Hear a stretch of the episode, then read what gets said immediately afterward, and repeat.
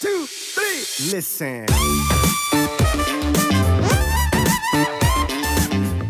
Dann, ähm, was noch so ein bisschen in die, ähm, die Definition, das Conditioning, also die Muskelhärte, wie gut sind die Teilungen sichtbar, wie gut äh, sind die einzelnen Muskelfasern vielleicht sogar sichtbar, eben vor allem so Querstreifen in der, im, im Gluteus oder im Quadrizeps werden da ja gerne gesehen. Daneben, was auch noch ein wichtiger ähm, Bewertungspunkt eben ist, ist die Präsentation ähm, eben gerade in der Men's Physik und gerade in der Classic Physik ist es da sehr, sehr wichtig. Wobei auch im Bodybuilding ist es natürlich sehr, sehr wichtig, weil, weil ich der beste Athlet bin, den es quasi auf der Welt gibt, aber das auf der Bühne nicht präsentieren kann, ähm, nicht rüberbringen kann, dann äh, werde ich neben Leuten abschneiden, die vielleicht schlechter aussehen als ich, aber eben einfach das besser präsentieren können, weil es ist einfach eine Präsentationssportart.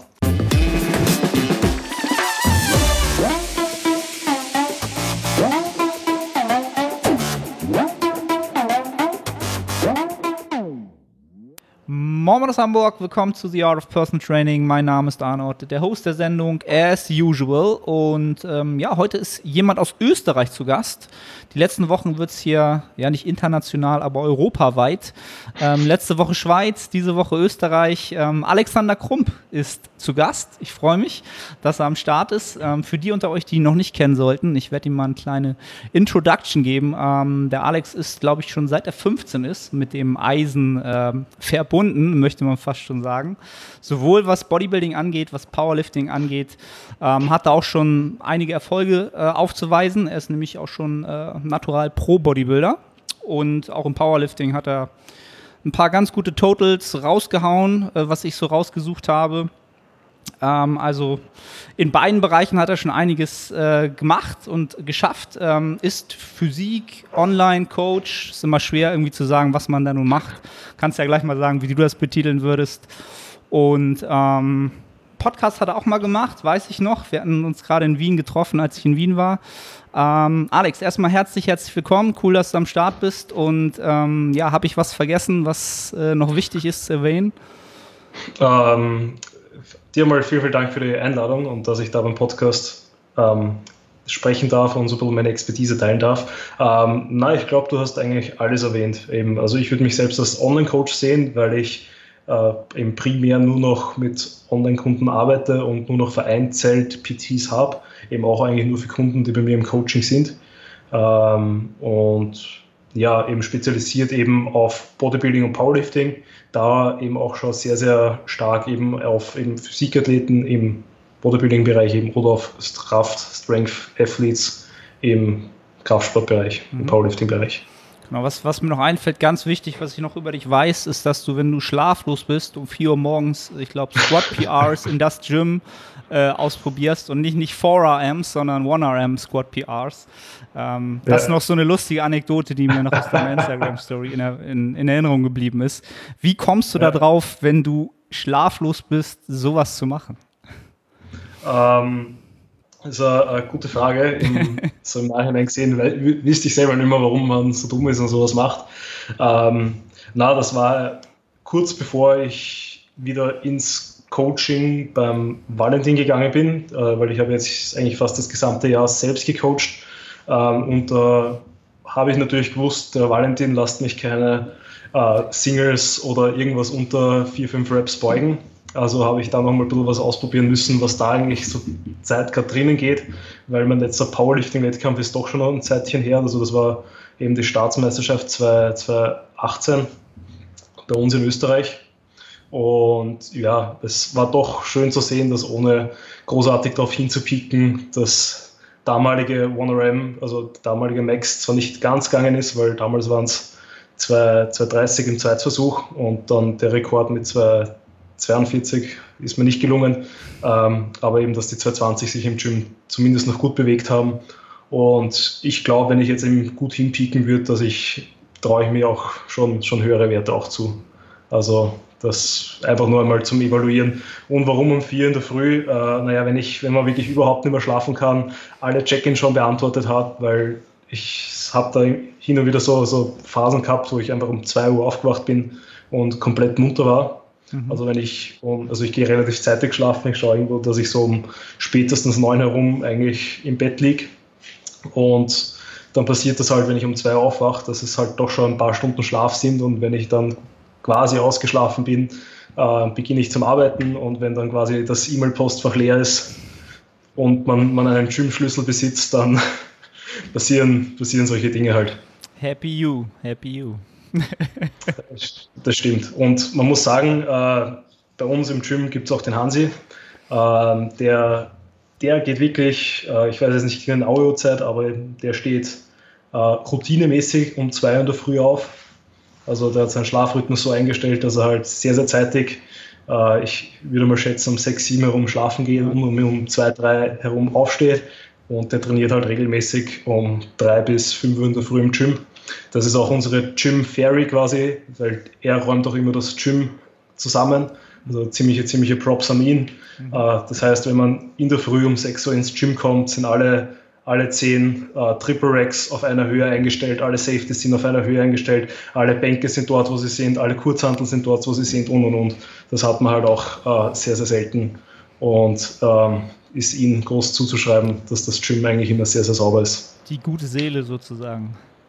Genau. Wahnsinn. Ja, sowas braucht man. Äh, das ist natürlich viel wert.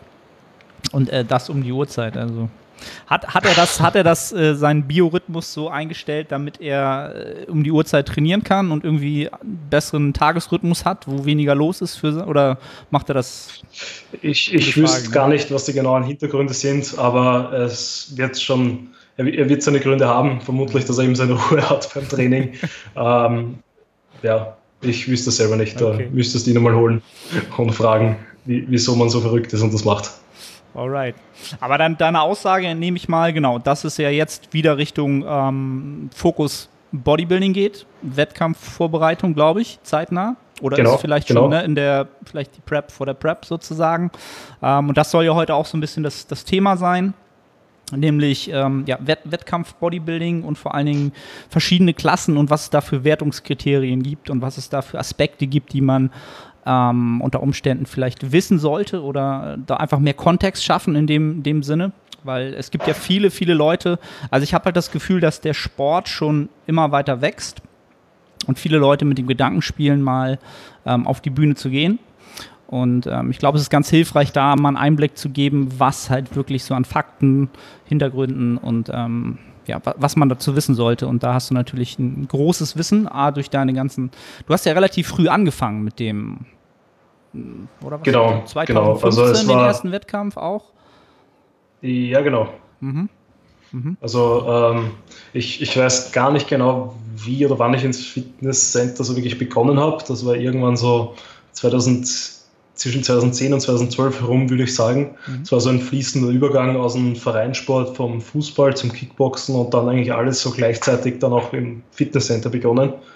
Äh, und dann eben so 2012 quasi war der erste Wechsel vom McFit in ein, ein anderes Fitnesscenter, in Speedfit bei uns in Wien, wo damals eben auch schon so ein, eine kleine Gruppe Bodybuilder da war und eben auch in in Österreich damals erfolgreicher Bodybuilder und auch Vorbereiter ähm, war und von denen habe ich mich quasi dann am Anfang eben auch einmal so normal coachen lassen, so Trainingspläne, Personal Trainings, wie man halt so anfängt, dass man halt einmal reinkommt äh, ins Fitnesscenter, äh, aber habe dann ziemlich bald gemerkt, äh, wenn ich einen Sport mache, dann will ich ihn gescheit machen mhm. und habe quasi dann auch die, die Ernährung von ihm machen lassen und habe ihn dann auch 2013, 14 herum gesagt, äh, ich möchte auf die Bühne.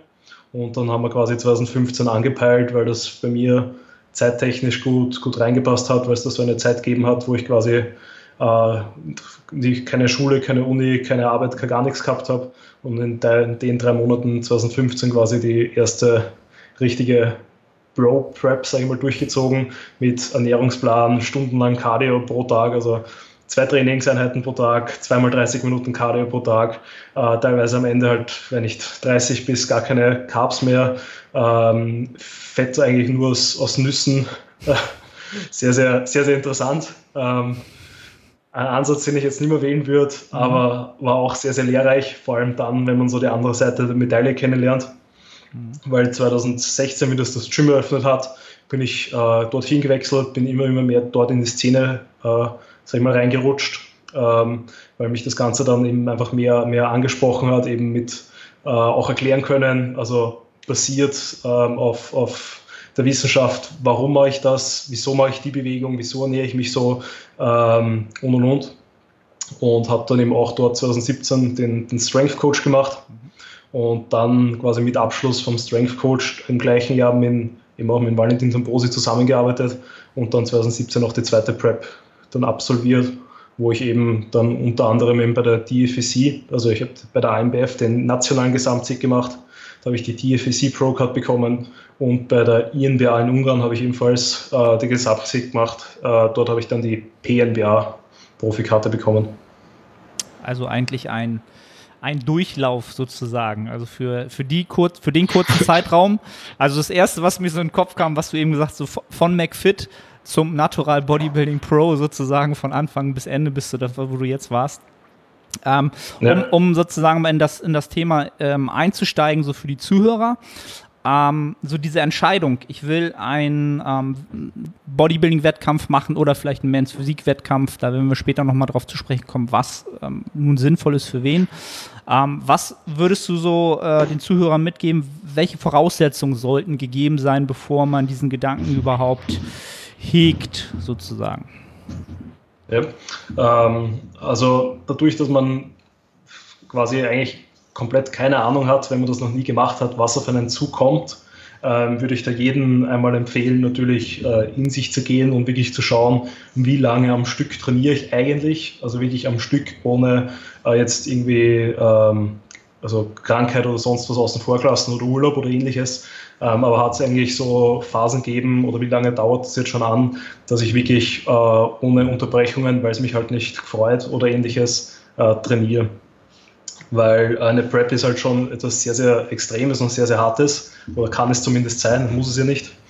Ähm, und ähm, wenn es dann anstrengend wird, dann ist halt die Wahrscheinlichkeit hoch, dass es einen dann nicht mehr freut, quasi es keinen Spaß mehr bereitet und man dann sehr, sehr schnell aufhört, wenn dann nicht wirklich die Leidenschaft da ist. Also das würde ich mir auf jeden Fall einmal bewusst machen und schauen, ähm, bin ich wirklich dafür da, also mag ich den Sport wirklich so, ähm, so wie ich mir das denke, weil ähm, viele glauben, hey, es ist cool, lustig, ähm, schön sich anmalen zu lassen und dann auf die Bühne zu gehen. Ähm, das ist es leider nicht, das ist doch harte Arbeit, es ist anstrengend und eben, ich glaube, wenn das nicht gegeben ist, dann wird einfach diese ganzen, diesen ganzen Weg, den man dann beschreiten muss oder beschreiten wird, wenn man sich auf die Bühne vorbereitet, ähm, sehr, sehr früh keinen Spaß mehr bereiten und dann quält man sich vielleicht mehrere Monate für was, was man eigentlich im Endeffekt eh gar nicht so wirklich möchte oder wofür man gar nicht brennt. Mhm. Ja. Ähm, dann natürlich ist die Frage, wie lange trainiere ich insgesamt schon? Also wie viele, sag ich mal, progressive oder gute Trainingsjahre habe ich schon, wo ich mich auch wirklich verbessert habe und nicht nur äh, Bewegungen durchgegangen bin und quasi nicht nur Fitness gemacht habe, sondern wirklich geschaut, dass ich stärker werde, dass ich äh, muskulöser werde, äh, dass ich mich verbessere im Gym. Weil das wird so ein bisschen die, die Grundvoraussetzungen geben, wie muskulös bin ich eigentlich, ähm, weil es ist immer noch Bodybuilding und da geht es halt ähm, in erster Linie um Muskulatur, auch wenn es natürlich viele Abstufungen gibt wo man eben nicht so viel Muskelmasse mitnehmen muss. Ähm, aber selbst da braucht man halt ein gewisses äh, Grundmaß und kann nicht erwarten, dass man nach äh, ein paar Monaten oder nach einem Jahr im Fitnesscenter dafür bereit ist. Also ich würde da den meisten empfehlen, sage ich mal, wenn man ein, ein High Responder ist, traue ich es vielen zu, dass sie nach, meine ich, drei Jahren oder sowas sicherlich schon auf die Bühne gehen. Ähm, wenn man ein Low Responder ist, also quasi einmal viel ausprobieren muss, um, um ein bisschen Muskulatur oder wenn man einfach langsame Muskulatur aufbaut, sich einfach dementsprechend mehr Zeit lässt, dass man dort ein gutes Bild auf der Bühne dann auch abgibt. Mhm. Und eben andere Voraussetzungen sind natürlich, ähm, wie bereit bin ich eigentlich dafür, wirklich mein, mein Essen zu, zu tracken, vorzukochen, was auch immer, welchen Ansatz man wählt. Also ähm, schaffe ich das wirklich über mehrere Monate hinweg, jedes Gramm genau, was ich irgendwie meinem Körper zuführe, eben zu tracken, abzuwiegen, zubereiten. Ähm, wie schaut es bei mir beim Training aus? Schaffe ich es, eine gewisse Intensität über mehrere Wochen, Monate wirklich auch zu erhalten? ähm, weil Ziel während der Prep, während der Diät ist es natürlich, die Kraftwerte so gut wie möglich zu erhalten. Und auch wenn es ähm, auch wenn die Lasten jetzt dann nicht mehr höher wird, wenn man nicht unendlich viel Gewicht hinzufügt, wird halt das Gewicht äh, mental immer, immer schwerer und ähm, natürlich auch ähm, in Relation zum Körpergewicht auch immer, immer schwerer. Äh, und das, das macht das Training schon verdammt hart, vor allem weil irgendwann in der Prep auch der Punkt kommt, wo das Training einfach keinen Spaß mehr macht äh, und man es eigentlich dann nur noch macht, um eben möglichst viel Muskulatur zu erhalten. Und das ist halt einfach schwer und anstrengend und hart. Und das muss man halt einfach durchziehen können. Ähm, das gleiche wie mit, wie kann ich mit Hunger umgehen? Bin ich bereit dafür, über vielleicht mehrere Tage, Wochen, Monate wirklich zu hungern? Ähm, weil Prep ist ja nichts anderes als ein systematisches Aushungern vom Körper. Ähm, das heißt, egal wie intelligent man es macht, egal wie wie viel Volumen man isst, egal wie viel Wasser man zum Essen dazu trinkt, uh, whatever. Es wird einfach immer irgendwann einmal der Punkt kommen, wo man einfach hungrig ist. Ähm, und damit muss man auch umgehen können. Und was halt noch, noch dazu geht, was auch sehr, sehr viel unterschätzen, ist natürlich dieser mentale Aspekt. Also man wird sehr, sehr starke Stimmungsschwankungen haben, man wird sehr, sehr starke Highs haben, sehr, sehr tiefe Lows haben. Ähm, man wird sich innerhalb von einem Tag dreimal fühlen wie der King und siebenmal wie, wie das größte Arschloch und sich fragen, mach, soll ich das eigentlich wirklich machen und ähm, bin ich wirklich bereit dazu und soll ich das wirklich durchziehen? Ähm, dann, was noch sehr, sehr hart für viele Leute ist, ähm, ist natürlich, man, man isoliert sich immer mehr und mehr. Also gerade wenn man ein sehr, sehr sozialer Mensch ist, ähm, irgendwann mal kommt der Punkt, wo man keine Lust mehr hat, auswärts äh, auf, auf Auswärtsaktivitäten, weil gerade soziale Events halt oft was mit Essen, Trinken zu tun haben. Und wenn man mit denen dann nicht großartig essen, trinken kann oder dort halt immer dann der, der komische Typ ist, der sein Essen mitnimmt und eigentlich eh schon sehr, sehr ausgehungert wie ein, ein Krebskranker quasi aussieht, ähm, will, will man sich das wirklich antun und sich dann die ganzen Fragen stellen, die dann einfach auftreten. Wieso machst du das? Warum isst du das nicht einfach? Äh, naja, du kannst das ja essen und brauchst das nicht tracken. Ähm, du kannst ja mehr, dich mehr bewegen und und und und. Also ähm, irgendwann einmal isoliert man sich dann einfach und redet weniger mit Leuten. Ähm, ja, das sind halt alles Punkte, die man sich so ein bisschen irgendwie durchgehen muss und schauen, ist es mir das wirklich wert? Das ist natürlich sehr, sehr übertrieben von mir beschrieben, weil äh, es muss natürlich nicht alles eintreten. Äh, Gerade für die erste Prep kann halt alles passieren. Und ähm, man soll halt gewarnt sein, was da auf einen zukommen kann. Ähm, weil du kennst es ja selber bestimmt auch. Äh, es, es, eine Prep hat halt seine, seine dunklen Seiten. Mhm. Ja, definitiv. Und ich glaube, du hast auch ähm, so ziemlich alles aufgeführt, was, was einem widerfahren wird oder wo man äh, Berührungspunkte haben wird. Ähm, und was ich halt auch noch ganz wichtig finde zu sagen, ist halt, dass man sich überlegen sollte, ob diese Phase, in der diese Prep jetzt fallen würde, von den Gesamtlebensvoraussetzungen überhaupt das alles hergibt ähm, an, an Stressoren, die ich da bewältigen kann, die du halt alle aufgeführt hast. Ne? Ähm, wenn man jetzt sagt, okay, ich habe jetzt in der Zeit, äh, ich bin noch Student und habe in der Zeit halt super viel in der Uni zu tun dann sollte man sich halt überlegen, ob der Zeitpunkt der richtige ist. Ne? Und äh, habe ich vielleicht in meinem sozialen Umfeld die Kapazitäten dazu? Ähm, keine Ahnung, auch ältere Klienten, sie werden dann Vater in der Zeit. Ne? Also das sind halt alles so Sachen, wo man überlegen sollte, hm, ist das so ideal, ähm, wenn dann sowieso Stressoren kommen, die auch hm, schwer einzuschätzen sind, wie hoch das Stresslevel da fällt oder kommt. Und dann kommen halt diese ganzen Sachen noch hinzu, die du aufgeführt hast. Mal stärker, mal weniger. Ähm, das sind alles Sachen, genau, bei der erst, in der ersten Prep ist das alles eine Sache, die, die man das erste Mal erfährt und ähm, ja, da kann man halt schwer einkalkulieren, was nun, was nun passiert, nicht passiert. Was ich in der Hinsicht halt nochmal interessant finden würde, welche Meinung du dazu hast, ob man jetzt als jüngerer Athlet früh Erfahrung sammeln sollte oder sagen wir es mal so, die, die goldenen, anabolsten Jahre der Nettohypertrophie zuschreiben sollte. Es ist halt immer so, finde ich halt immer so die interessante Frage. Wo siehst du da so den, den Vorteil? Eher die Erfahrung der ersten Prep schon relativ früh zu haben, der Wettkämpfe zu haben oder dieses, sagen wir uns mal, Jahr bis anderthalb Jahre, die man dann ja wieder rausfällt aus dem, ja, aus der Nettohypertrophie, die geht ja verloren. Ja, ja, äh, also es ist natürlich immer die, äh, die goldene Mitte mhm. und kommt natürlich sehr, sehr stark auf die Umstände an und wirklich aufs Individuum, sprich eben, wie lange trainierst du wirklich, wie viel Muskulatur nimmst du mit und und und. Ähm, ich bin eigentlich schon mehr ein Freund davon, ähm, quasi das Ganze zeitnah auszuprobieren, wenn man eben den Sport, sage ich mal, sehr, sehr liebt, sowieso schon sehr aufs Training schaut, sehr auf die Ernährung schaut, ähm, vielleicht eben schon den einen oder anderen Cut für den Sommer durchgemacht hat also quasi da schon so ein bisschen Erfahrung mit sich selber gesammelt hat.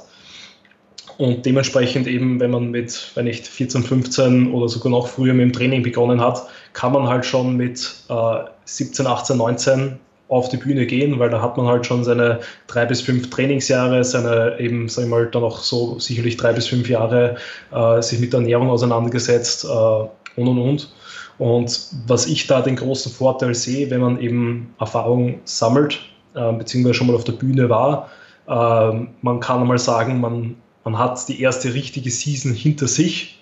Das heißt, man hat dann auch die erste richtige Off-Season, nachdem man einmal einen Wettkampf beschritten hat, ähm, weil du, du lernst halt während der Prep eben hart zu arbeiten und kannst dann eventuell eben diese harte Arbeit dann auch im Aufbau in der Improvement Season ähm, mitnehmen, beziehungsweise kannst das dort dann ähm, dort vielleicht einfach doch mehr rausholen, als wenn du diese Erfahrung nicht gemacht hättest, dass du weißt, hey, auch wenn du müde bist, auch wenn du ausgehungert bist, du kannst trotzdem die Gewichte bewegen. Äh, wie schaut es aus, wenn du im Kalorieüberschuss bist, wenn du pump bist, dich gut fühlst? Naja, dann, dann kannst du noch umso mehr quasi Stoff im Gym geben.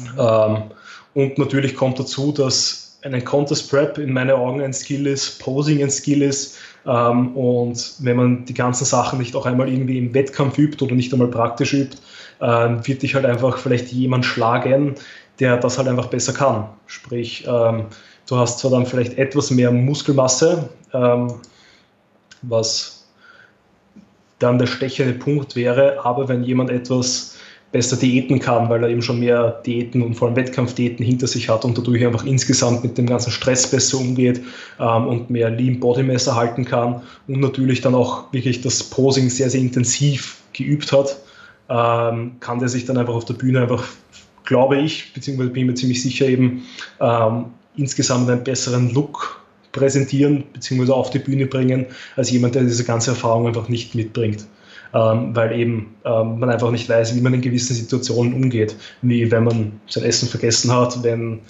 äh, der Supermarkt auf einmal zu hat, wie wenn man auf einmal in Gym irgendein Geräteffekt ist und man nicht mehr weiß, was man machen soll und so, so ganz banale Dinge, die ich halt in der Prep einfach wirklich äh, aus der Bahn werfen. Mhm. Und da gibt es halt, also gerade im, im Naturalbereich, wenn man einen, einen Prep-Ansatz wählt, der halt sehr, sehr lang ist, also sag ich mal mindestens um die sechs Monate herum, da ist die Wahrscheinlichkeit hoch, dass in den sechs Monaten irgendwas passiert, was einfach Stress bringt, äh, sei es familiär, sei es mit Freund, Freundin, äh, whatever.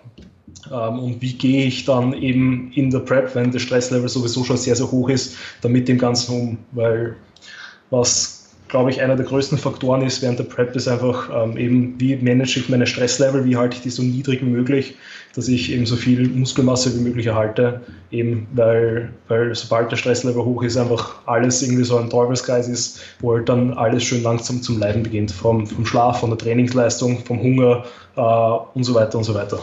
Mhm. Ja, also die Erfahrung würdest du dann wahrscheinlich doch schon ein bisschen, ein bisschen höher ein, einschätzen. Ne? Also so, wenn man das mal so alles durchspielt, ist das schon sehr, sehr, sehr viel wert, wenn man das alles schon ähm, ja quasi schon unter, unter seinem Gürtel hat und auf diese Erfahrung zurückblicken kann. Und dann ist genau, man ähm, genau. Ja, deutlich weniger gestresster, was natürlich auch für einen Tag X auch immer ein großer Faktor ja. ist halt, ne? was, was da auch nochmal einen ausschlaggebenden ja. Punkt ähm, geben kann, sage ich mal so. Ähm, ja, wo, wobei, wo, wobei, also, dass mich jetzt keiner falsch versteht, ich bin jetzt kein Freund davon, dass man sagt, man startet als Jugend, Junior oder als, als junger Trainierer äh, jedes Jahr oder sowas, sondern man nimmt sich eben, sag ich mal, ein, einmal oder vielleicht zweimal im, als Teenager, als Junior Zeit, je nachdem, eben, wann man wirklich beginnt mit dem ersten Wettkampf schaut, wo man ist, macht die Erfahrung durch und baut dann darauf auf. Und dann zwischen den Season natürlich dementsprechend lang Zeit nehmen, weil du hast das selber vorher gesagt, ähm, man verliert halt einfach sicherlich eineinhalb Jahre oder sowas produktive Zeit, die man sonst in den Aufbau investieren hätte können. Und wenn man das dann halt einfach zu frequent macht, ähm, verliert man wirklich gute Zeit. Wobei hier natürlich auch ich ein bisschen vorsichtig bin, weil gerade, äh, wenn man sich so manche Junioren anschaut, die halt Jahr für Jahr eigentlich wahnsinnige Sprünge machen, obwohl die jedes Jahr auf die Bühne gehen. Aber das ist halt die Frage, ob das, das jeder so machen kann oder ob das nur ja, ähm, ausgewählte Elite, Leute sind. Die genetische Elite ja, genau. das wahrscheinlich halt. Ne? Die kommen damit genau. rum. Ähm, da ist dann halt natürlich die Frage, was, was würden die für Fortschritte machen, wenn sie es nicht tun würden. Ist halt alles immer nur Theorie und man muss, muss halt immer überlegen. Aber halt der, der Faktor Zeit ähm, ist natürlich bei jungen Athleten dann gar nicht mehr so dramatisch. Ne? Also wenn wir im Naturalbereich natürlich immer davon reden, dass Zeit halt so wichtig ist, dass, dass wir halt viel Zeit brauchen, um halt eine signifikante Menge an Muskeln aufzubauen, ähm, ist natürlich, wenn wir mal sagen, was weiß ich, zwischen 16 und 24 ähm, ist, ist man ja trotzdem noch jung in dem Sport. Ne? Also so die, die ja. Peakzeiten sind ja viel, viel höher. Ähm, 30, 40 plus ähm, ist halt so die Peakzeit für Natural Bodybuilder. Da muss man dann auch nicht gucken, dass man Angst hat, zu viel Zeit zu verlieren halt. Ne? Also da kommen dann die Jahre, die man dann noch investieren kann, am Stück noch ähm, dazu. Ähm, genau, wenn man jetzt äh, sich überlegt hat, alles klar, hm, habe ich irgendwie Bock drauf und ähm, jetzt kommt natürlich so die nächste Frage in welche Klasse, in welcher Klasse soll ich starten? Wo soll ich mich ansiedeln? Ähm, und ich würde mal sagen, wir haben ja schon vorher ein bisschen geschnackt. Wir werden mal so zwei bis drei Klassen durchgehen ähm, für die Herren. Was wäre da so dein, dein erster Startpunkt? Worauf würdest du so schauen, wenn man sich für Klassen ähm, nach Klassen umschaut? Ähm, eben also am besten oder was ich da machen würde, einfach einmal natürlich einmal Wettkampfbilder anschauen, sprich äh, welche Klassen gibt es überhaupt und wie schauen die Leute auf den Klassen, also in den Klassen aus. Äh, mir kommt es leider immer noch hin und wieder so vor, als würden manche Leute starten wollen oder starten, äh, den Schritt auf die Bühne gehen, äh, ohne jemals bei einem Bodybuilding-Wettkampf vor Ort gewesen zu sein oder vielleicht sich wirklich sogar noch, auch noch nie irgendwie Bilder angeschaut zu haben, sondern die denken sich halt einfach, ja, das ist cool, das habe ich gehört, das mache ich. Ähm, also da einmal schauen, wie schauen da die unterschiedlichen Typen eigentlich auf von, von der Struktur, vom Körperbau aus. Äh, und dann einfach schauen, ähm, wo passe ich so vom, vom Charakter und vom Style, sage ich mal, so am besten her, womit kann ich mich am ehesten identifizieren. Mhm. Ähm, da, da reden wir jetzt wirklich eigentlich nur von der persönlichen Präferenz einmal und eben noch gar nicht so, äh, wo würde ich großartig strukturell reinpassen, weil manche sind halt einfach eher diese, ich nenne es mal Sunnyboy-Typen, die halt neben dieses lockere Posing machen, dieses ähm, eben diese cool lockeren Vierteldrehungen haben wollen, anstatt eben dieses verkrampftere Posing, sage ich einmal. Wobei selbst da eben gibt es ja jetzt auch äh, übers Classic Physik eben auch jetzt Posen, wo eben diese klassische Linie äh, und dieses sehr, sehr elegante Oldschool-Posing quasi gefragt ist. Und eben, also wenn ich mir mal angeschaut habe, was spricht mich am meisten an, was passt zu mir Stil charakterlich am besten, dann auf jeden Fall, äh, wenn ich sogar eins zu eins vergleichen, auch mit dem, wo passe ich jetzt strukturell rein, sprich, wo sind meine Stärken, meine Schwächen, äh, wie ist mein, mein Schultergürtel aufgebaut, wie ist meine Teile zum Schultergürtel aufgebaut, äh, wo passe ich eben strukturell in welche Klasse rein, eben wie stark sind meine Beine ausgeprägt, äh, habe ich da eher noch ein Defizit und ähm, ist aber mein Oberkörper schon sehr, sehr stark, dann wäre es ähm, sicherlich beziehungsweise wahrscheinlich die beste Wahl, in die Men's Physik zu gehen, eben weil man da ja die Boardshot trägt, die bis beziehungsweise über die Knie geht und dadurch die Beine ja komplett verdeckt sind.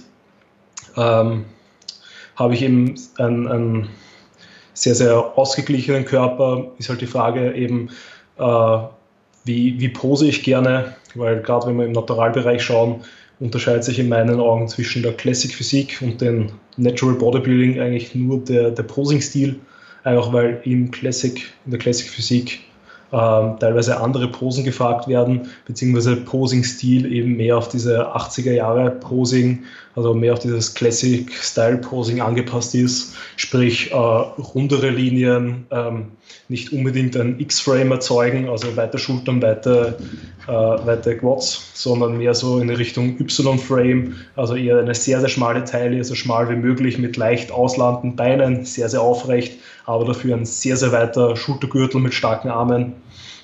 Ähm, Und ja, das wären so die Sachen, ähm, quasi eben einfach schauen, wo passe ich von meinem Stil herein, was gefällt mir so, was für einen Posing-Style habe ich am liebsten, was macht mir Spaß, quasi was kann ich auf der Bühne überhaupt verkörpern, weil wenn ich ein sehr, sehr, sag ich mal, äh, wenn ich eigentlich jemand bin, der sehr gerne diese Pressposen macht, aber dann eben eigentlich nur Vierteldrehungen in der Men's Physik macht, wo ich mich eigentlich unwohl fühle, dann sieht man das einfach und strahlt quasi das auch dementsprechend auf der Bühne aus.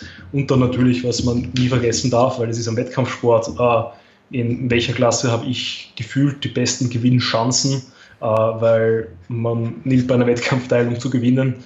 Ähm, und da wäre es natürlich dann schlecht oder dumm, irgendwie äh, nicht die Klasse auszuwählen, wo man die besten Gewinnchancen hätte. Mhm. Ja. Okay. Habe ich äh, 2015 auch so gemacht. Aber äh, auch genauso wie du es wie äh, anfangs gesagt hattest, vorher noch nie auf einem Bodybuilding-Wettkampf gewesen. Ähm, zwar Bilder angeguckt, aber gedacht, Mensch, ähm, also habe ich im Podcast auch schon öfter erzählt, ich habe 2015 ähm, auch, äh, ich weiß gar nicht, ist halt auch ein IFBB-Wettkampf gewesen, also ein Verband, der der IFBB ange, angeschlossen ist und ich war damals sogar noch, äh, habe gar nicht drüber nachgedacht, dass das natürlich kein Naturalwettkampf ist und bin dann halt auch in der Men's Physik gestartet und habe mich dann halt hinter der Bühne halt schon gewundert, warum wirklich da Athleten sind. So, ich, ich war auch da noch nicht wirklich so der ähm, vom, von meinem, vom Trainingsstand noch nicht so wirklich so super, super weit, aber da waren halt wirklich Athleten, die so 20 Kilo schwerer waren, oh, so Stage Weight und dann, irgendwas läuft hier falsch und so, ne? Und da, ich war halt wirklich komplett, habe mich halt nicht informiert und da, das war auch erst der Zeitpunkt, wo ich äh, überhaupt zu, auch zu dem Ganzen gekommen bin und mich erstmal belesen habe. So solltet ihr das definitiv nicht tun, denn das macht meistens keinen Spaß, wenn man dann halt, ähm, ich glaube, ich bin trotzdem, glaube ich, 10. von 17 geworden, was cool war, aber ähm, ja, man sollte sich dann schon wirklich auch mit den Verbänden dann beschäftigen und gucken, wo man dann startet. Das ist aber nochmal ein anderes Thema. Ähm, wenn, genau, wenn wir jetzt mal schauen, ähm, du hast ja auch als erstes so gesagt, Men's Physik zum Beispiel, legen wir mit, dem, mit der Klasse mal los. Ähm, ist natürlich auch ganz interessant zu sehen, was gibt es da für Bewertungskriterien und was sollte man mitbringen oder worauf sollte man achten? Ähm, ja, was wird, wird dort bewertet? Ähm, ja, also die, die Wertungskriterien allgemein, sage ich einmal, äh, gelten eh für alle Klassen. Es, wo sich die Klassen unterscheiden, ist einerseits die Gewichtung der einzelnen Punkte. Sprich, äh, eben in der Men's Physik wird sehr, sehr viel Mehrwert auf die, die Posing, auf die Ausstrahlung gelegt, äh, weniger Wert auf die, äh, die Härte, sage ich mal, wobei man auch definiert genug kommen muss. Äh, es wird auch nicht so viel Wert, beziehungsweise auch, es wird eigentlich schon Wert darauf gelegt, auf die Muskelmasse, weil man darf nicht zu viel haben, was halt immer schwer zu sagen ist, wann, wann ist es zu viel. Ähm, ja, und, und so zieht sich das eigentlich. Also quasi bei der Gewichtung, bei den Bodybuilding-Klassen ist halt die Muskelmasse sehr, sehr wichtig. Äh, das Conditioning, eben die, die Muskelhärte, ähm, relativ wichtig, aber eben die Muskelmasse zum Beispiel höher gewichtet als jetzt die Härte. Bei der Classic Physik ist es genau andersrum, da ist die Muskelmasse jetzt dann nicht mehr so stark gewichtet, äh, wobei natürlich auch ein, ein wichtiger Faktor ist, äh, dafür die Härte nicht mehr so wichtig und und und. Also dafür dann am besten ähm, für die Gewichtung für die einzelnen Klassen wirklich im Regelwerk nachlesen vom Verband, wo man starten möchte. Ähm, sich die Klasse anschauen, sich die Regeln durchlesen, äh, hilft immer, wenn ich bei einem Wettkampf äh, starte und dann weiß, was sind eigentlich die Regeln, was darf ich machen, was darf ich nicht machen, was soll ich machen, ähm, beziehungsweise wofür kriege ich Punkte, wofür werden Punkte abgezogen. Ähm, und, und ja, und das wären so die allgemeinen Punkte eigentlich von den Bewertungskriterien ist natürlich äh, immer die, die Overall Physik, also sprich äh, der, der, Gesamteindruck, das Gesamtbild, das wird eigentlich immer mit bewertet oder wird, sage ich mal so, am, am genauesten bewertet, äh, weil es ist doch so ein bisschen ein subjektiver Sport und auch wenn man es probiert, so objektiv wie möglich aufzuziehen, ähm, bleibt einfach immer so diese persönliche Präferenz hängen, beziehungsweise da, wie der gefällt mir einfach besser als der, weil das so, so und so. Ähm, und eben diese, dieser Gesamteindruck wird quasi nochmal untergeteilt in die Punkte Proportionen, sprich, wie proportional sind meine einzelnen Muskelgruppen zueinander, beziehungsweise im Gesamtbild vom Körper, sprich, wie schauen die Schultern im Vergleich zu den Armen aus, wie schauen die Waden im Vergleich zu den Unterarme aus oder zu den Oberarme, wie schauen die Oberschenkel, äh, die Breite im Vergleich, also in Proportion zum Schultergürtel aus, wie schaut die Schultergürtel in Proportion zu der Taille aus und so weiter und so fort. Ähm, also sprich, wo sind meine Stärken, wo sind meine Schwächen und habe ich irgendwo Muskelgruppen, die zu stark oder zu schwach ausgeprägt sind. Mhm. Ähm, dann gibt es noch eben die, den Bewertungspunkt, die Symmetrie, sprich, äh, wenn ich mich an der Y-Achse spiegeln würde, äh, wie schaut meine linke und meine rechte Körperhälfte zueinander aus? Ist der linke und der rechte Arm gleich groß, gleich definiert, gleich, äh, gleich vaskulär? Ähm, das gleiche natürlich bei den Armen, bei, bei allen Körperpartien. Dann natürlich die Muskelmasse, was äh, selbsterklärend ist. Wie viel äh, Muskulatur habe ich für meine Körpergröße, beziehungsweise wie viel Muskelvolumen, wie viel Muskeldichte quasi habe ich äh, auf, auf meinen einen Rahmen, also auf meinen Körper drauf. Dann, ähm, was noch so ein bisschen in die, ähm, die Definition, das Conditioning, also die Muskelhärte, wie gut sind die Teilungen sichtbar, wie gut äh, sind die einzelnen Muskelfasern vielleicht sogar sichtbar, eben vor allem so Querstreifen in der, im, im Gluteus oder im Quadrizeps werden da ja gerne gesehen. Daneben, was auch noch ein wichtiger ähm, Bewertungspunkt eben ist, ist die Präsentation ähm, eben gerade in der Men's Physik und gerade in der Classic Physik ist es da sehr, sehr wichtig. Wobei auch im Bodybuilding ist es natürlich sehr, sehr wichtig, weil, weil ich der beste Athlet bin, den es quasi auf der Welt gibt, aber das auf der Bühne nicht präsentieren kann, ähm, nicht rüberbringen kann, dann werde ich neben Leuten abschneiden, die vielleicht schlechter aussehen als ich, aber eben einfach das besser präsentieren können, weil es ist einfach eine Präsentationssportart. Ähm, und ja, ich glaube, das war's. Mhm.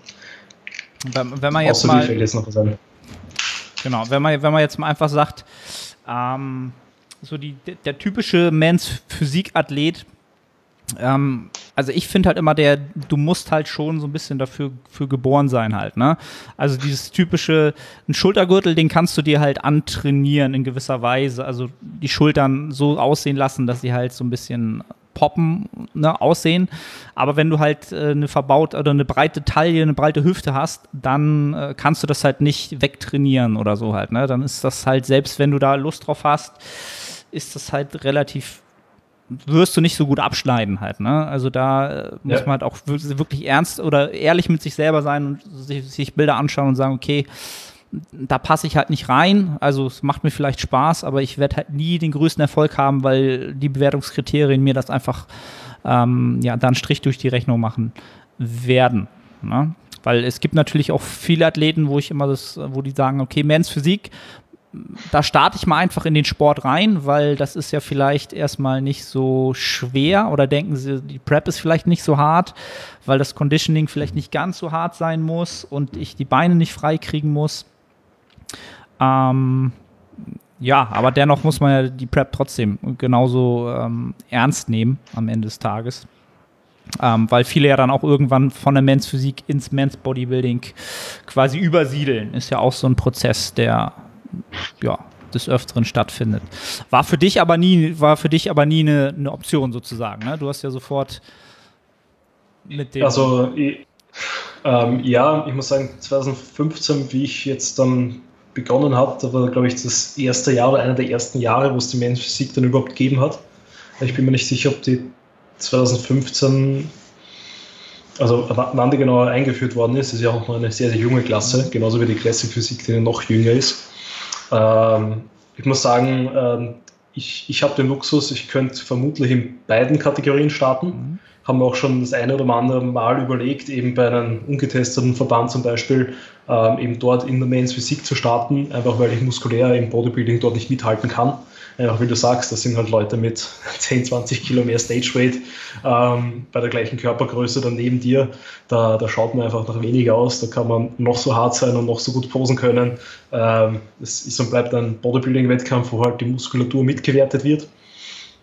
Ähm, ja, aber dadurch, dass mir das Posing an sich immer sehr, sehr viel Spaß gemacht hat, äh, und da reden wir eben vom, vom Bodybuilding-Posen, ähm, beziehungsweise ich auch immer so quasi eine, eine Kür präsentieren wollt, die es im Men's Physik zwar irgendwie in der Form von einem iWalk gibt, ähm, aber das, ein iWalk dauert weil nicht vielleicht 30, 40 Sekunden, eine Kür ist halt quasi eine Minute Freestyle, wo du eigentlich wirklich alles machen kannst, was du so ein bisschen möchtest, natürlich mit so ein paar Einschränkungen, ähm, beziehungsweise äh, finde ich auch angenehmer, die so, so neuen Grundposen zu haben, wo wirklich alles sehr, sehr schön und sehr, sehr klar äh, deutlich und gewertet werden kann. Also für mich war eigentlich von Anfang an ziemlich klar, dass ich den Bodybuilding-Weg gehen werde oder gehen möchte. Äh, und natürlich, weil ich eigentlich immer schon relativ starke Beine gehabt habe und das dann die, die äh, Entscheidung auch ein bisschen leichter gemacht hat, weil ich dann, wenn ich schon sehr, sehr viel Arbeit in meine Beine rein investiert habe, die Arbeit natürlich auch präsentieren möchte. Mhm. Ja, das, das ist halt auch das Interessante bei dir und das ist auch so etwas, was ich bei vielen Athleten beobachtet habe, dass natürlich viele Athleten, die schon früh ähm, eine gesamt gute Entwicklung hatten, halt oftmals auch ein Powerlifting-Hintergrund ähm, haben halt ähm, oder oftmals, dass eine, eine Übereinschneidung ist, äh, die viele haben. Ne? Also da steckt schon irgendwas hinter ne? an, den, an den Grundübungen und am, am stärker werden.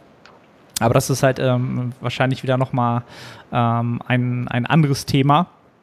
Wenn wir Auf jetzt mal, Fall, ja. ja.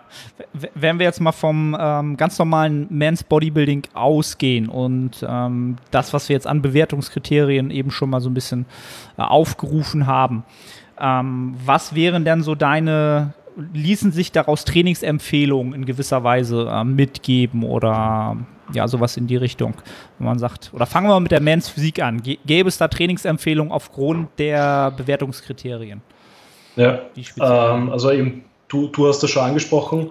Uh, und zwar, was bei der Men's Physik eben sehr, sehr wichtig ist, ist ähm, eben dieser weite Schultergürtel ähm, und eben im Optimalen sehr, sehr starkes V-Taper, sprich eine sehr, sehr schmale Taille, zu einem, ähm, der zu einem sehr, sehr weiten Schultergürtel aufgeht. Ähm, daher dann auch die Empfehlung natürlich dementsprechend äh, den gut zu trainieren, also gerade was so die seitliche Schulter angeht, die ja ansonsten jetzt nicht unbedingt bei so vielen anderen Übungen viel Spannung abbekommt. Also da viele so Seithebelübungen einzubauen, High Pulls, äh, beziehungsweise auch natürlich so Überkopfdrückbewegungen, wo sie auch leicht dabei ist. noch wichtig ist, ist eben quasi eigentlich der gesamte Oberkörper, sprich eine gut ausgeprägte Brust, ein starker Rücken und dicke Arme. Äh, die Beine könnten theoretisch vernachlässigt werden, würde ich jetzt nicht, weil natürlich ähm, es bis zu einem gewissen Punkt äh, möglich ist, beziehungsweise wenn ich mich wirklich gezielt gerade auf einen Wettkampf hin vorbereite, ich natürlich die Gewichtung eher am Oberkörper lege als am Unterkörper. Ähm, aber quasi in der Improvement Season, wenn ich mich verbessern möchte, würde ich auch den Unterkörper dementsprechend mit trainieren. Ähm, einfach, dass ich da nicht irgendwie in irgendwelche Disbalancen reinlaufe, die mir dann vielleicht langfristig äh, irgendwie Probleme bereiten könnten. Sei es gesundheitlich, sei es krafttechnisch, äh, sei es was auch immer. Mhm. Ähm, eben. Also da Men's Physik auf jeden Fall ähm, Oberkörper mit Fokus auf die Schultern und ich würde auch eigentlich fast sagen ähm, Schulterrücken, weil äh, ein umso so stärker der Lat ausgeprägt ist, umso stärker hat man eben auch dieses V-Taper, wenn man das noch mit dem richtigen Posing ähm, Part, sage ich mal, dass man die Hüfte richtig positionieren kann, ähm, sprich sich schön schräg in den Raum reinstellt, um die Hüfte noch einmal ein bisschen schmäler wirken zu lassen, ähm, das dann sehr, sehr gut und sehr, sehr stark rankommt an das, was man quasi so als optimalen Men's Physik-Athleten sehen möchte. Mhm. Also das, das sind dann auch so die Athleten, die dann auch mal, auch wenn das ja heutzutage gar nicht mehr, ähm, man darf das ja gar nicht sagen, die dann wirklich Schulterarm-Trainingstage haben oder fokussierte Tage haben. Ähm, für solche Athleten kann das äh, durchaus auch relevant sein. Ähm, also finde ich. Ähm, man darf es ja heutzutage wirklich gar nicht mehr sagen, weil natürlich immer so ein bisschen die, die Science-Polizei durch die Gegend rennt und sagt, da gibt es ja keine Studie für und das kannst du nicht machen. Ähm, ich finde gerade Men's Physikathleten können davon profitieren, wenn sie halt sehr, sehr in diese Kategorie fallen und dort halt auch wirklich einen Erfolg suchen wollen, halt, ne, gerade in der Improvement Season. Aber wie du auch gesagt hast, die Beine sollte man jetzt nicht komplett außen vor lassen. Ähm, da hat man aber, kann man halt Kapazitäten ein bisschen freier machen, halt, ne, als man sie natürlich genau. fürs Bodybuilding braucht. Ähm, hm.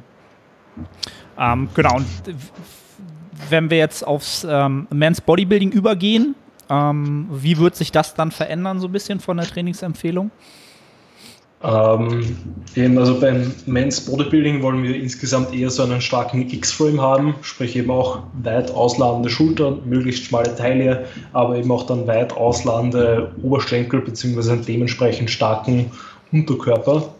Ähm, was für mich persönlich da wichtig ist, äh, was ich halt versuche, ist eben ein sehr, sehr ausgeglichener Athlet zu sein, sprich ähm, quasi keine Schwäche zu haben. Und das wäre eigentlich auch das, wo man, glaube ich, auf der Bühne sehr, sehr gut punkten kann, weil wenn man quasi so, so wenige Schwächen wie möglich hat, äh, einfach man sehr, sehr proportional ist, sprich es passt halt alles zueinander, sprich die Arme sind äh, in guter Proportion zu die Beine jetzt, die Brust passt zu den Schultern, die Oberarme passen zur Brust, ähm, was einfach ein sehr, sehr schönes, ästhetisches, ausgeglichenes Bild gibt.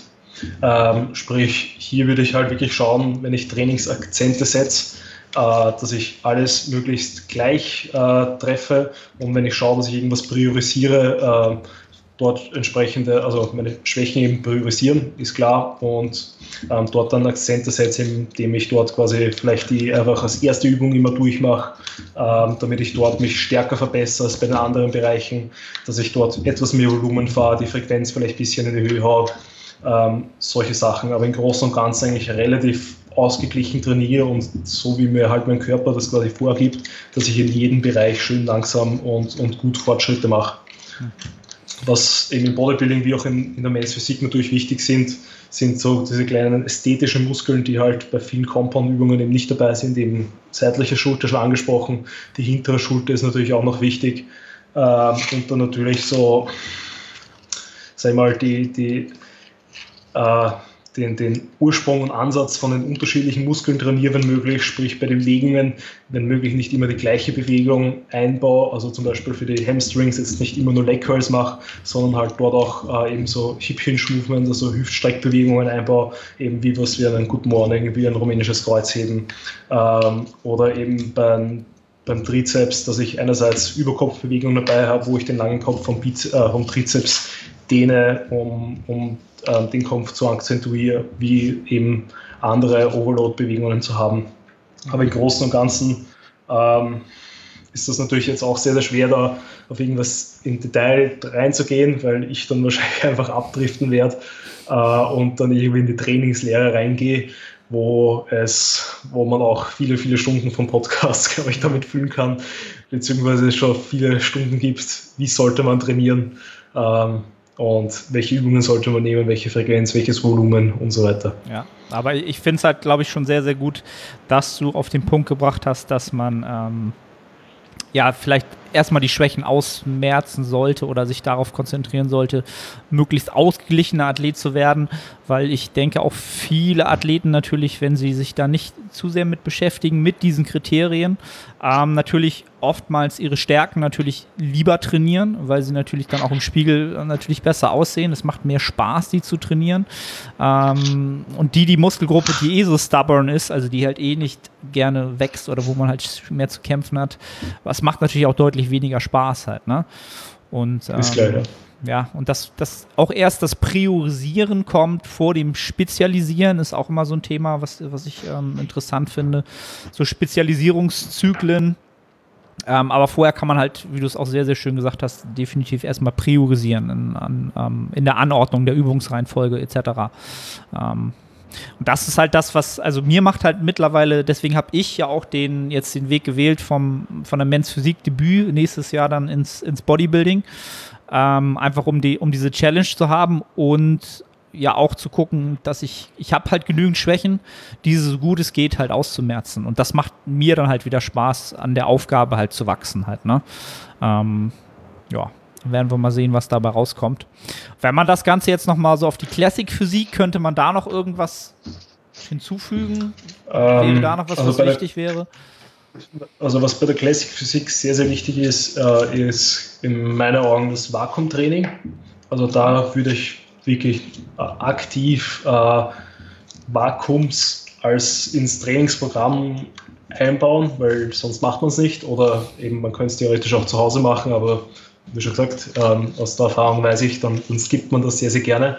Ähm, da unter anderem quasi einfach nur Bauchansteuerungsübungen, sowas wie ein Medizinball, also liegend auf den Bauch legen, Bauch komplett einziehen, Bauch komplett rausdrücken, bis man dann halt wirklich Vakuum-Holds macht, einfach mal im Liegen, im Hocken, im Sitzen, bis man dann halt ins Stehen übergeht, dass man da lernt, das Vakuum gut zu, zu hitten, quasi gut zu machen, einfach weil es äh, etwas sehr, sehr Klassisches ist und sehr, sehr gern gesehen wird in den Klassen. Ich muss gestehen, ich weiß jetzt gar nicht, ob eine Vakuumpose eine Pflichtpose ist bei irgendeinem Naturalverband.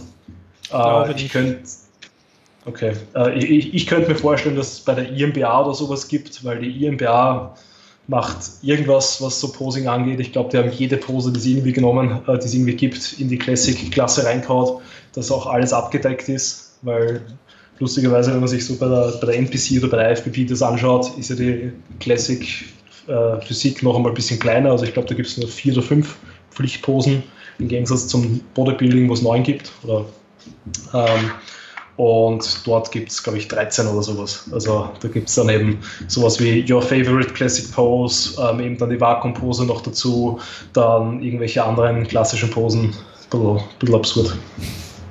Ja, ich glaube, die Classic Physik ist dann noch etwas wirklich für die Leute, die schon immer ein Faible für, für Posing hatten, halt, denen das sehr, sehr viel Spaß gemacht hat von Anfang an und die halt in dieser Präsentation halt noch, noch mehr aufgehen halt und in diesen ja auch dann in diesen fließenden Bewegungen halt auch noch die, die klassischen genau. Posen aus der Zeit, die halt auch aus dieser Ära natürlich ähm, so ihre Idole gezogen haben. Ähm, ja, man, man, man genau. ist natürlich immer das, was man so an Idolen natürlich und an Vorbildern hat. Das, dem eifert man natürlich nach und dann ist das natürlich auch eine Klasse für die Leute, ähm, was ich auch eine sehr, sehr schöne Klasse finde dann. Wenn, wenn die Leute das beherrschen, finde ich das enorm ähm, ästhetisch. Also wirklich etwas, was ich super, super gerne mir anschaue. Und ähm, ja. wo ich dann auch sage, okay, Mans Physik, da eben, da, das schaust du dir an und da siehst du auch Athleten, wo du sagst, okay, wow, aber es ist nicht so, dass du sagst, oh, da gucke ich jetzt so richtig schön so lange zu und ach ja, und ach, es ist schön, ne? da, da schwelgt man halt nicht so. Ähm, das ist ja. halt dann nochmal was anderes. Ähm, ja. ja. cool. Ähm, jetzt, wenn es jetzt nochmal um, um dich selber geht, ich habe es ja am Anfang mal so ein bisschen angeschnitten. Ähm, was ist jetzt dein Plan für die nächste Zeit? Wie sieht der Masterplan aus? Wann ähm, bist du wieder als Natural Bodybuilding Pro zu sehen? Ähm, also bei mir geht es jetzt dieses Jahr im Herbst, also 2020 im Herbst auf die Bühne. Mhm. Ähm, die Im Herbst deswegen, weil es, ähm, da haben wir eh auch kurz in Wien drüber gesprochen, weil es einfach sehr, sehr viel angenehmer ist, über den Sommer zu diäten. Ähm, einfach schönes Wetter, es macht mir Spaß, man ist während der Zeit, wo es draußen schön ist, lean. Ähm, und natürlich, was für mich auch wichtig ist, die viele große Shows oder die, die Finalshows von den Verbänden sind einfach im Herbst. Ähm, und wenn man da im Frühjahr startet, müsste man quasi dann die ganze Form konservieren, was in meinen Augen unmöglich ist oder man verschwendet dann einfach sehr, sehr viel Zeit und Energie äh, dafür, dass man vielleicht in drei, vier Monate dann stagniert und eigentlich nicht besser wird. Ähm, eben da sind die Shows noch nicht 100% ausgewählt. Also was ich auf jeden Fall machen werde, wenn möglich ist, die UKDFBA, ähm, einfach nur, weil äh, mir dort die, also weil es eine der härtesten Amateurshows ist, die es gibt. Ähm, wo mir einerseits der, Ablauf sehr, sehr gut gefällt, also der sehr, sehr smooth ist, die Leute wissen dort, was sie machen, der, die Qualität der Athleten ist sehr, sehr hoch, äh, das Judging äh, ist so, wie ich mir das vorstelle, sprich die Teile werden ähm, äh, ähm, so gewichtet, wie ich das auch im, im Natural Bodybuilding Bereich machen würde und England ist auch noch relativ nah, was halt dann die Reisekosten auch nicht explodieren lässt. Ähm, was ansonsten noch gemacht wird, weiß ich nicht. Ähm, ich äh, werde mir bei der AMBF, also bei der Lateralshow bei uns in Österreich, werde ich vermutlich nicht starten, weil ich selbst Kunden dort vor Ort haben werde, die ich dann einfach betreuen werde. Das ist mir wichtiger, als dass ich dort selber starte. Ähm, eventuell werde ich die, also die, die GNBF kann ich leider nicht wirklich als Österreicher mitmachen, ähm, weil im Herbst ist ja dort immer die nationale Meisterschaft, was quasi dann als, als Ausländer ein bisschen blöd ist, weil dann gibt es nur die Ausländerklasse ähm, und dort glaube ich, würde ich zwar jetzt auch keinen schlechten Fuß machen, aber wenn dann halt irgendwelche Leute mit 1,90 Meter und 105 Kilo auf der Bühne neben mir stehen, da schaut so jemand wie ich mit 75 Kilo sehr, sehr dünn daneben aus. Ähm, und ähm, dafür brauche ich dann quasi nicht teilnehmen. Mhm. Ähm, ja, ansonsten eben vielleicht in England die BNBF oder die DFSC eben. Also da würde ich gerne eigentlich eine Profishow bei der DFSC machen, ähm, einfach aus den gleichen Gründen wie bei der UKDFBA. Sehr, sehr guter Bühnenablauf, äh, sehr, sehr gute Leute, die das machen ähm, und sehr, sehr gute Leute, die auf der Bühne sind. Mhm. Und ja, also ich würde schauen, dass ich so um die drei Wettkämpfe herum mache Einfach nur, damit sich das Ganze auch irgendwie auszahlt, dass ich oft genug die Chance habe, mich zu präsentieren habe, ich mehrere Vergleiche mit unterschiedlichen Personen habe, um zu schauen, wo liegen meine Stärken, wo liegen meine Schwächen und woran darf ich dann die nächsten Jahre arbeiten. Okay. Und ja, und jetzt haben wir Februar, jetzt sind wir eigentlich, ähm, jetzt wird die Form eigentlich so gut wie möglich erhalten, beziehungsweise leicht, leicht noch verbessert, äh, mit einem ganz, ganz leichten Überschuss. Einfach nur, dass der Körper so energiegeladen wie möglich und so gesund wie möglich für die Prep dann ist. Und dann wird es vermutlich jetzt dann irgendwann im März, April in die Diät gehen, wo wir eben dann bis Ende September bzw. Oktober ähm, alles runterhauen, was so an Fett vorhanden ist, um die, die Endhärte zu bekommen. Die äh, von allen gewollte absolute Endhärte. Die Streifen in den genau. Bluts, die Streifen haben. Und ähm, ja, also genau.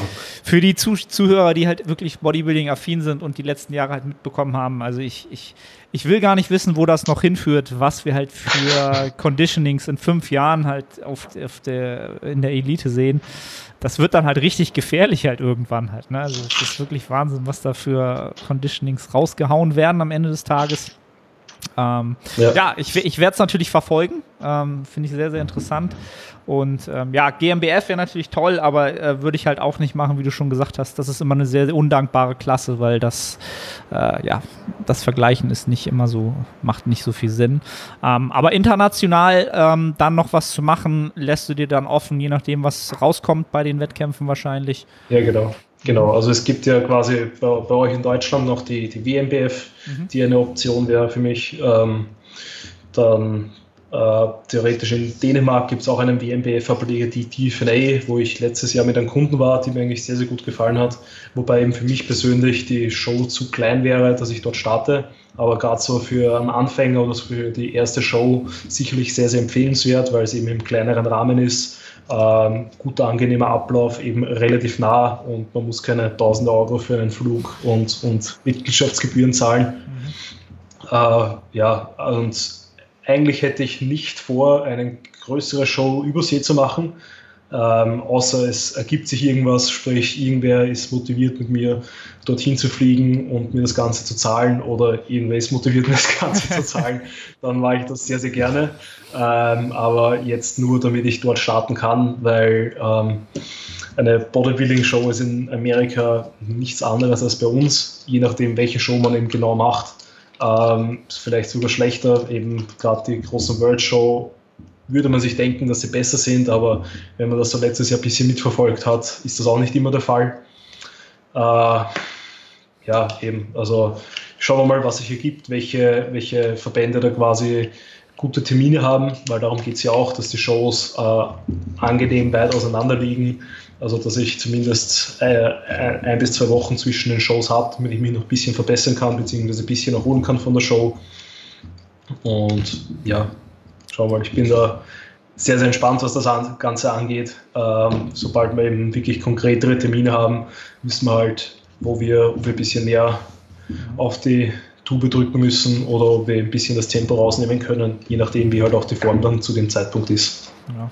Aber so oder so, also ich habe hab ja deine Form gesehen jetzt und allgemein, ihr seid ja, ihr habt ja die perfekte Handlungsfähigkeit für jegliches Szenario. Also. Ja, genau, aber auch nur, weil wir jetzt noch viel Zeit haben, weil es, es der Schein bei mir drückt ein bisschen. Okay. Äh, dadurch, dass ich ähm, von der Fettverteilung einmal relativ gesegnet bin und sehr, sehr ausgeglichen bin, sprich ähm, überall ein bisschen Fett, aber jetzt an keiner Stelle extrem viel, äh, ist es halt, wenn ich diete, werde ich halt überall ein bisschen dünner, aber nirgendwo auch so wirklich lean. Okay. Was natürlich einerseits angenehm ist, weil wenn, man, wenn, wenn ich einmal hart bin, dann bin ich hart. Äh, aber bis dahin werde ich eine sehr, sehr lange Zeit einfach nur dünner und nicht wirklich definierter. Ähm, und eben, ich wiege jetzt circa 91 Kilo, 1,92 Kilo so im Durchschnitt ähm, auf meine 1,75, 1,76 und da müssen halt eben dann nochmal 16, 17 Kilo runter, damit ich dann die vorhin erwähnte Endhärte auf der Bühne habe. Ja, wir werden es wir beobachten, also ich auf jeden Fall. Ähm, Alex, sag, sag den Leuten, wo sie dich äh, im Internet finden, wenn sie auch diese ähm, die Transformation, die jetzt kommt, äh, sehen wollen und wo sie auch Content von dir finden. Genau.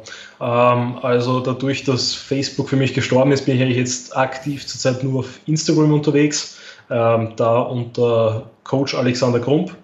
Ähm, auf YouTube wird es voraussichtlich auch dieses Jahr das eine oder andere Video geben, beziehungsweise sind meine ganzen alten Podcast-Episoden noch zu finden, falls sich jemand das anschauen will. Ähm, aber ja, aber im Instagram ist quasi der Kanal, der Channel, wo ich am besten erreichbar bin, wo ich die meisten Informationen raushaue und wo man mich auch am einfachsten kontaktieren kann. Alright. Werdet ihr natürlich alles in den Show Notes oder in der Beschreibung finden, je nachdem, ob ihr euch das bei YouTube oder ähm, über den Podcast entsprechend reinzieht.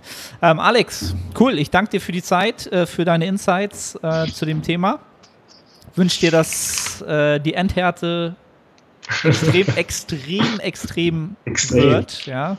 Extreme ja. Endhärte. Und ähm, ja, bedanke mich bei den Zuhörern, die bis zum Ende jetzt hier dabei waren. Und ähm, ja, sag in Hamburg sagt man Tschüss, bis zum nächsten Podcast. Arne, vielen Dank, dass ich da sein habe dürfen und ebenfalls Ciao, Baba. Adios.